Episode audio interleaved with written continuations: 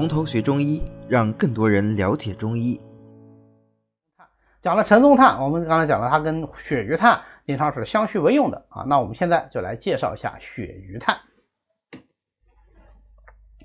鳕鱼炭，鳕鱼炭是个什么东西呢？鳕鱼其实就是头发啊。中医认为发为血之余啊，所以头发有个别名就叫鳕鱼。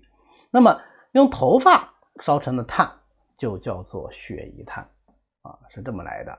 那当然，我们自己都有个头发，那么我们小的时候一不小心，有时候头发在那个蜡烛上烧着了啊，呲，焦掉了，对吧？好像没有形成什么碳啊，所以。鳕鱼炭的制作不是把这个头发直接拿到火上去烧，那是采取一种叫做呃焖断的方法，就是焖起来来断这样的方法啊。把这个头发收集好以后啊啊杂质都都都去洗掉，要用碱水来洗。其实就是什么呢？就是把那些油脂啊、那些脏东西啊，就都要去给它洗掉。用碱水来去油，这个是我们中国人传统的一个方法啊。就是我们小的时候，呃，那个时候没有洗洁精。然后洗油很重的这些碗筷呀什么的，呃，还会就是放烧碱，然后来来洗啊，再过水就可以了啊，也还非常的环保。嗯 那么这个头发洗干净以后晒干，晒干了之后就可以开始断了，把它放到这个瓷器钵钵里面，放到或者放到个瓷锅里面啊，盖严，不能透气啊，用泥巴把它都都都都都封上。封上以后呢，一般来说它这种是呃断是这样的，就是。那个锅啊，它就有点像我们老的那种酸菜坛子啊，它它它表面有个小口，你把那个碗倒扣在上面，然后周围用泥巴封牢，碗底呢，啊上面放点米，然后断，一直断到这个碗底子上面这个米啊都成黄颜色了，那就是火候到了啊。但是这个时候不要敲开哦，就把拿下来啊，就就不要再继续加热了，把拿到一边放到地上啊，让它自己慢慢的冷。啊，让它自己慢慢，这叫退火气啊，退火气。那这个冷下来了，火气都退尽了啊，再把这个风泥打开，把里面断好。这时候这个头发就断成一块一块的，像结晶一样那个东西啊啊，把这个东西拿出来，然后再把它研磨啊，研成很细很细的沫沫啊，这就是鳕鱼炭。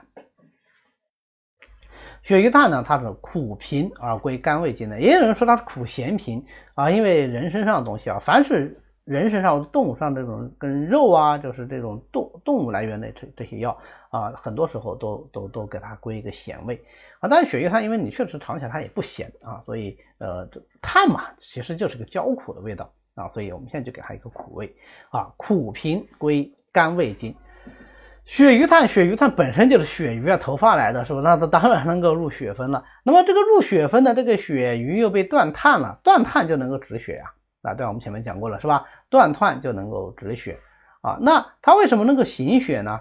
啊，因为呃头发嘛，血比较细细的，是吧？本身就有这个通的作用啊，所以它就既能止血又能行血。那讲到这里，大家想想，那它是行血的作用强呢，还是止血作用强啊？当然就是止血的作用强啊，因为它断碳，它主体是个碳啊。你那个啊头发丝细细的，你真的断成碳，它也没是个细细头发丝了，是吧？这也只能是一个嗯。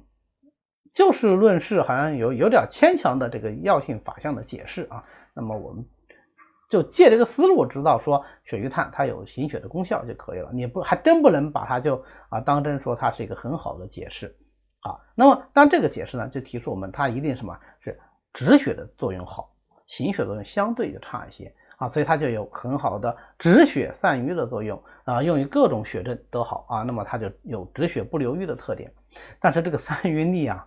就很弱啊，那么很少说我们去拿鳕鱼炭去做活血药用的啊，它这个行血力太弱了啊，它起不到活血的作用啊，主要还是把它用来止血。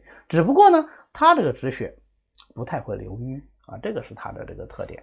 那么血不行就化为水，血瘀本来也是为阴物啊，所以它有很好的补阴利尿的作用，配上滑石还可以治疗小便不通。那我们也可以想见，那血瘀炭治疗这种。血尿是不是效果就尤其好啊？对，因为我们男科嘛，就是看什么尿血啦、便血啊、尿血啦、血精啊等等，对吧？所以有段时间我是非常喜欢用血瘀炭这个药啊，包括一些这个因为淤血而导致男科病啊，我都喜欢用这个鳕鱼炭啊，就是因为它本身说起来是有点活血的作用，对吧？那后来发现它活血作用真的没那么强啊，这是一方面。那么另外一方面呢，就是确实现在的头发呀。质量很难保证啊。其实一直鳕鱼炭这个药呢，我都蛮喜欢用的。结果有一天我在理发时候，忽然发觉其实地下头发都不是黑色的啊。那个理发店里面理完发，这个头发都掉地下，然后理发员会把它扫起来，对吧？扫成一堆一堆的。对于这个扫成一堆堆头发最后去哪了，当然啊，我也不知道啊，未必一定是做了鳕鱼炭。但是我发现这头发不是黑色的啊，有黄的，有棕的，有绿色的。为什么？有人染发，很多人染发，对吧？我就想，这些头发如果 也拿去做鳕鱼炭，那就感觉有点慌兮兮的，是吧？啊，所以对那件事情以后呢，我个人用鳕鱼炭就就用的比较少啊。那我我想，如果说，嗯，因为现在我们对这个中药质量也还是有管理的啊。那如果说呃医院药房能够进啊，就是这个。药材公司能够认可它，它应该也是安全的。但是我个人心里呢，就有这么一点点小阴影呢，所以鳕鱼炭我后来就慢慢的用的少了。啊，它的功效啊很简单，因为鳕鱼嘛，对吧？给我们很多很多提示在里头了啊，又是碳，那肯定就能止血，所以它就止血散瘀、补阴利尿的作用啊，非常好记。血不行则化于化为水啊，所以它能够补水啊，能够补阴利尿，对吧？非常简单。啊，血瘀炭呢？呃，还是一个比较有趣的药物啊，但是非常遗憾啊，现在就不太敢用。好的，今天呢我们就讲到这里。